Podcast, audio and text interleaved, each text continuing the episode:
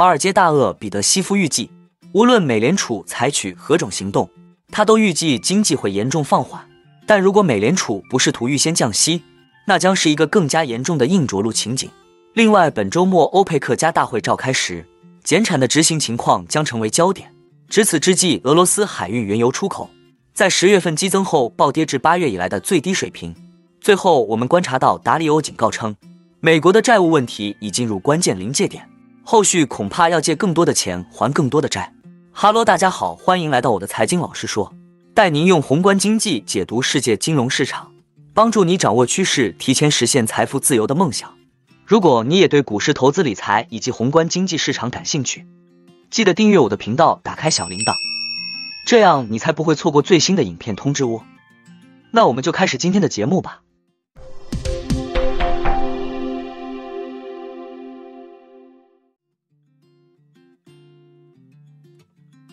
软着陆可谓是各大主流金融媒体的最新热词，似乎每个人都相信美联储已经控制住了通胀。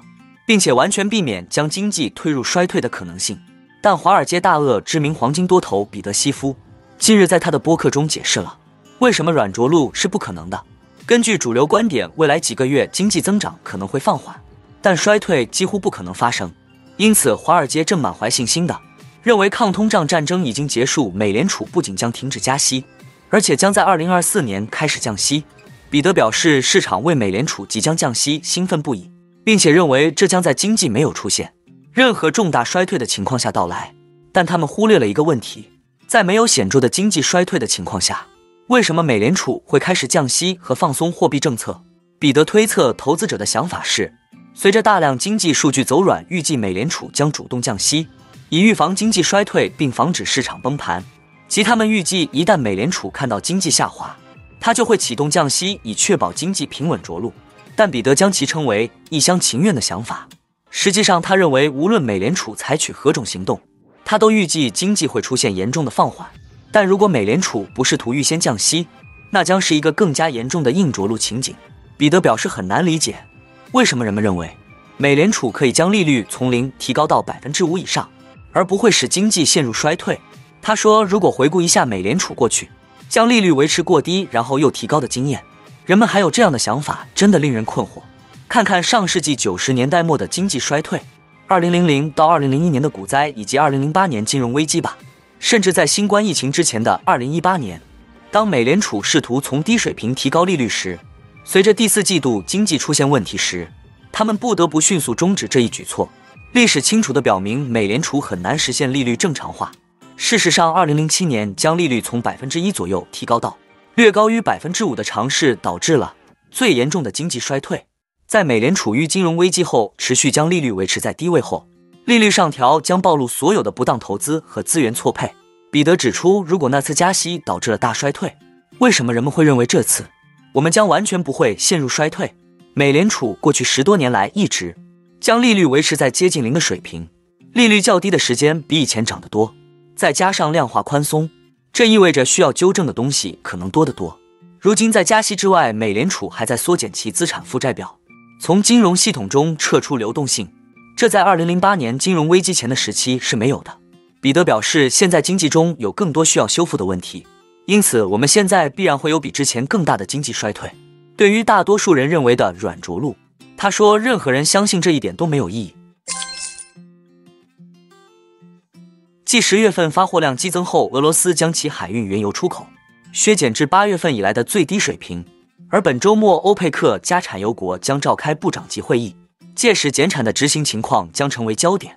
根据彭博社监测的油轮追踪数据，截至十一月十九日的一周内，从俄罗斯港口出口的原油约为两百七十万桶每日，与截至十一月十二日的修正数据相比，这一数据减少了每日五十八万桶。是四个多月来最大的周环比降幅。俄罗斯在八月初表示，将以每天低于五月至六月平均水平三十万桶的速度延长出口限制政策，直至年底。本月早些时候，俄罗斯再度证实了这一计划。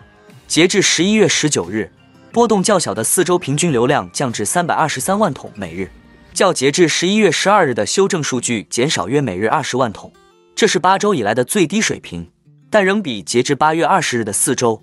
平均流量高出约每日三十四万桶。当时俄罗斯原油出口削减幅度更大为每日五十万桶。截至十一月十五日的一周，俄罗斯石油加工量跃升至近三个月来的最高水平。原因是该国炼油厂在季节性维护后恢复了大部分产能。由俄罗斯和沙特共同领导的欧佩克加将于十一月二十六日在维也纳举行会议，讨论如何应对疲软的石油市场前景，并确定二零二四年上半年的产量目标。与此同时，美国对位于阿联酋的三家航运公司实施制裁，理由是他们涉嫌违反俄罗斯石油限价制裁。这是美国对违反该措施的明显违规行为进行的第二轮惩罚。此前，美国财政部已向船舶管理公司发出通知。称其怀疑一百多艘船只可能违反了俄油价格上限机制。从明年一月份开始，俄罗斯的石油生产商将支付更高的生产税，以为增加的下游补贴提供资金。该国政府于十月份恢复了对国内石油产业下游炼油厂的全额补贴，作为俄罗斯长期税制改革计划的一部分。出口关税将于今年年底取消。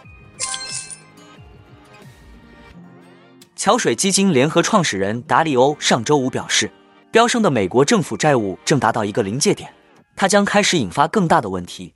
这位知名投资者警告称，美国政府为了弥补赤字而介入越来越多的资金，将加剧美国面临的政治和社会问题。达里欧说：“经济强大意味着财政强大，财政强大意味着你的收入能否大于支出。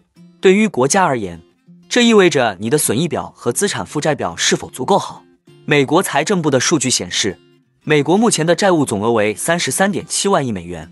自二零二零年初新冠疫情爆发以来，美国债务总额激增了百分之四十五，其中有约二十七万亿美元由公开市场持有。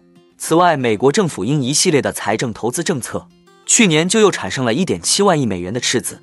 而在美联储加息的影响下，二零二三财年美国的净利息成本就达到六千五百九十亿美元。达里欧表示。这为后续的麻烦埋下了一个伏笔。达利欧一直密切关注美国财政状况，并在早些时候便预计高债务水平等因素将导致美国经济显着放缓。他上周五说：“情况越糟，我们面临的长期问题就会越多。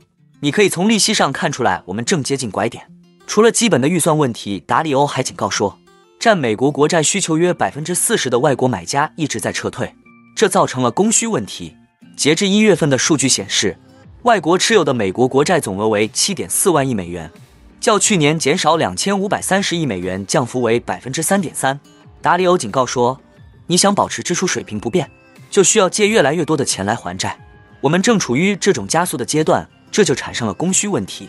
我们正在谈论的其他问题，包括国内政治问题、国内社会冲突问题，都将使这一情况变得更糟。”那我们今天的节目就先分享到这里。你也喜欢用宏观经济看全球投资的机会吗？如果你也喜欢这样的内容，记得帮我点赞以及订阅分享，YouTube 的大数据就会再推荐类似的影片给你哦。那我们下一支影片见了，拜拜。